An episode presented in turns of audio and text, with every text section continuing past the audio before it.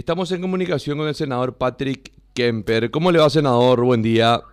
Hola, Kike, ¿cómo estás? Mi saludo a Blas también y mi mayor respeto a toda tu audiencia. Bueno, estoy viendo la foto acá, senador. Están con Carlitos Rejala, con, con Tony, con Tito. Eh, esto, ¿Esto ya es el apoyo pleno a Carlos Rejala, senador? Sí, Kike, ayer tuvimos una reunión eh, convocada, también nos pidió Carlito que nos reunamos los legisladores por partido Hagamos. Tuvimos una conversación sobre sus intenciones y lógicamente al ser un joven con muchas ganas de trabajar por el Paraguay y los gigantes ya también habiendo demostrado que, que quiere luchar por un mejor país, que quiere luchar en contra de tantos vicios que, que tenemos en el Paraguay, le damos nuestro apoyo y vamos a los gigantes a acompañarle en todo este proceso. Súper difícil que, que quiere enfrentar. ¿verdad? Ahora, él quiere ser candidato a presidente de la República. ¿No le interesa la vicepresidencia, senador?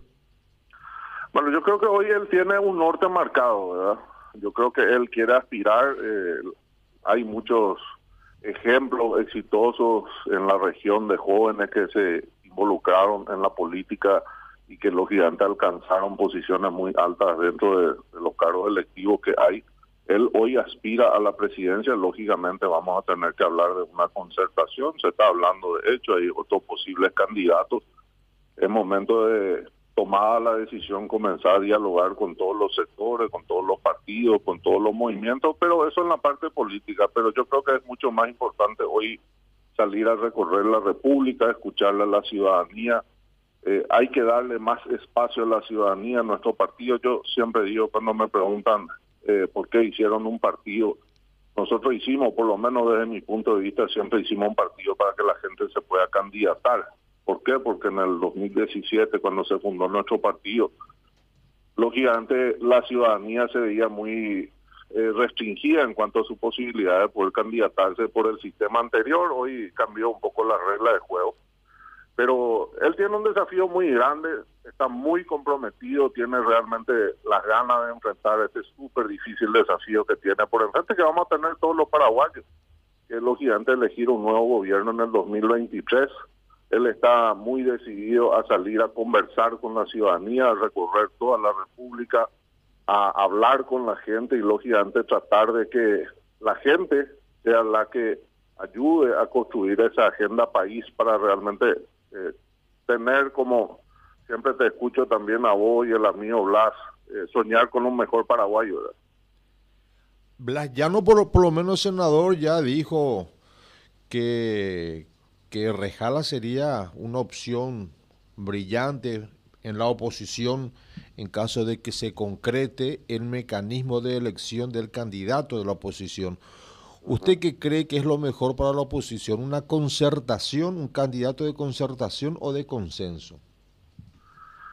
Bueno, eh, el Paraguay es un país democrático, ¿verdad? El, consenso siempre tiene menos menos conflicto, por decirlo de una manera, pero yo no veo nada malo que se vaya a una concertación, que sea una elección y lógicamente eh, apoyarle a quien vaya a ser resultar el ganador. Nosotros estamos muy confiados de que el diputado Rejala va a hacer un buen trabajo en este proceso democrático establecido en nuestras leyes.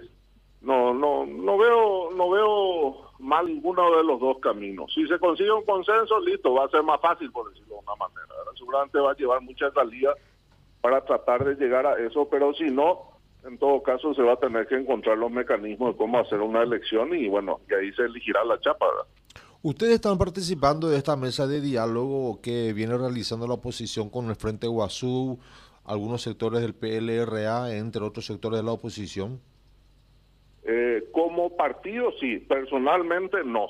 Eh, como partido sí, nosotros, yo designé a un representante, ayer hubo una reunión, todavía no me reuní con el representante de parte de nuestro partido, que fue, sí me adelantó algunas cosas por mensaje, pero quedamos esta tarde reunirnos en la oficina para que me cuente un poco y para estar actualizado de qué es lo que se está conversando dentro de esa de ese grupo eh, que se llama presidente de partido de oposición, que no están todos los presidentes de partidos, a nosotros sí nos invitaron ahora hace unos pocos días, entonces lógicamente enviamos un emisario en representación nuestra para que pueda participar y bueno actualizarse y mantenernos eh, en el tono de la conversación.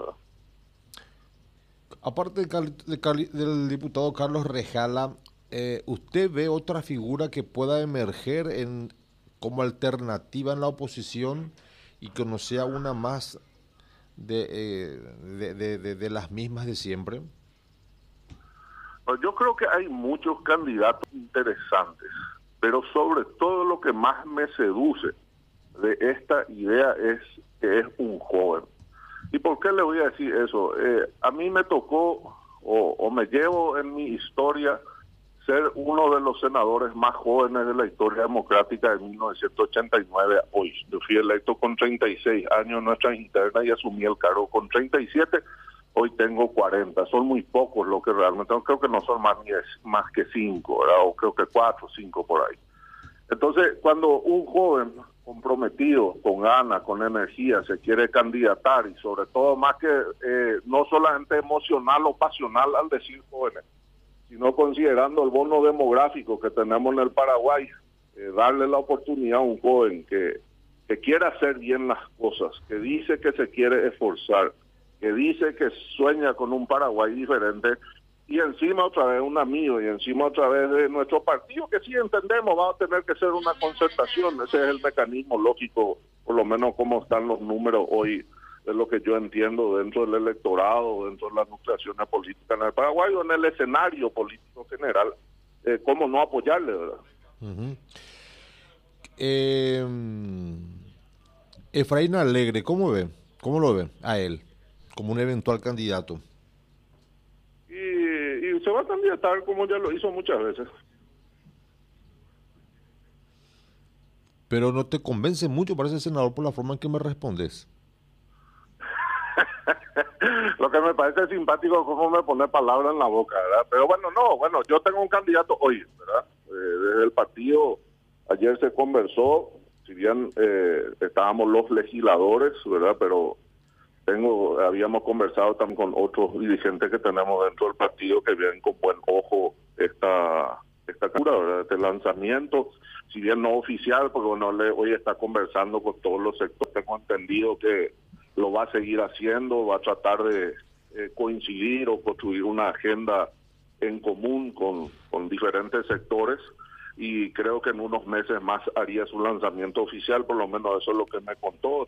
estamos todavía, o está todavía en una fase de, conversación, de, tratar de encontrar los puntos de coincidencia con diferentes líderes de otros partidos.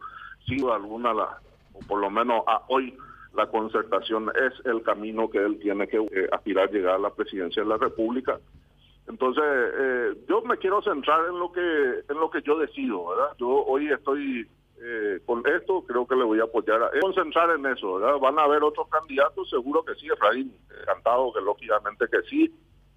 Eh, sería sano que haya otros candidatos que quieran también aspirar a la posición, que para que por lo menos nos podamos sentar entre todos y que construyamos una agenda de gobierno, un programa de gobierno, mejor dicho, que vamos a encontrar cierta coincidencia va a ser difícil, no es fácil, lógicamente. A mí no me gustaría eh, tener solamente un proyecto electoralista lo fin de ganar. A mí me interesa hablar de qué es lo que queremos hacer si es que ganamos, ¿verdad? Cuáles son las ideas que vamos a perseguir, cuál es esa visión de país que tenemos, porque hay sectores que integran esta gran mesa.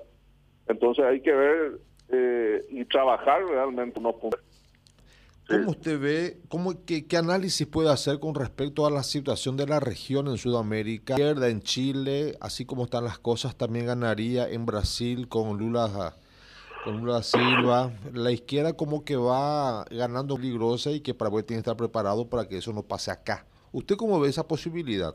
Que la izquierda en, eh, en la región esté, esté avanzando. Bueno, no, eh, lo que pasa que es lo que yo más cuestiono es que el modelo de izquierda dista mucha defensa. Yo me considero una persona de centro, centro derecha.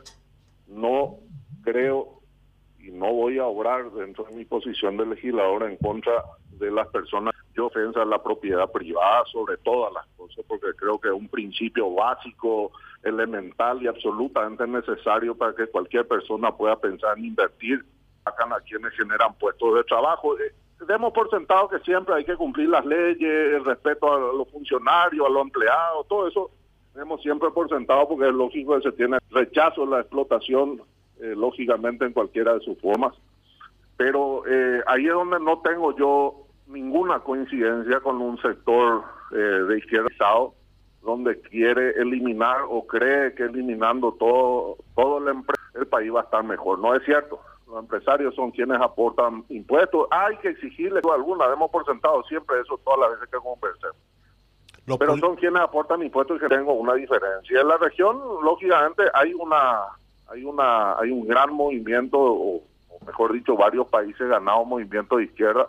La Argentina está destruida. Tengo muchos amigos en la Argentina y realmente eh, me transmiten cuál es la situación. Una lástima, un país tan rico que tiene eh, nieve, desierto, agricultura, ganadería, minerales, eh, escucha, tienen todo, ¿verdad? Y lastimosamente tienen una situación económica lamentable, una inflación, si mal recuerdo, entre el 50, entre el 40 y el 60%, para no equivocarme tan feo. Eh, el poder adquisitivo, las exportaciones de una, en una situación realmente calamitosa. Pero bueno, es un modelo que, aparentemente algunos se escudan con la excusa de la izquierda que, que destruye países. Y, y Brasil, no sé, hay que ver, ¿verdad? Yo, así como muchos dicen que Lula tiene muchísimas chances y que encuesta dicen que va a ganar, hay otros que dicen que Bolsonaro va a ganar. Hay que esperar, ¿verdad? Bueno, senador, muy amable por esta charla para Radio Primero de Marzo. Gracias a vos, mi saludo, eh, Quique, Blas y lógicamente a toda tu audiencia y siempre a las órdenes que necesitan.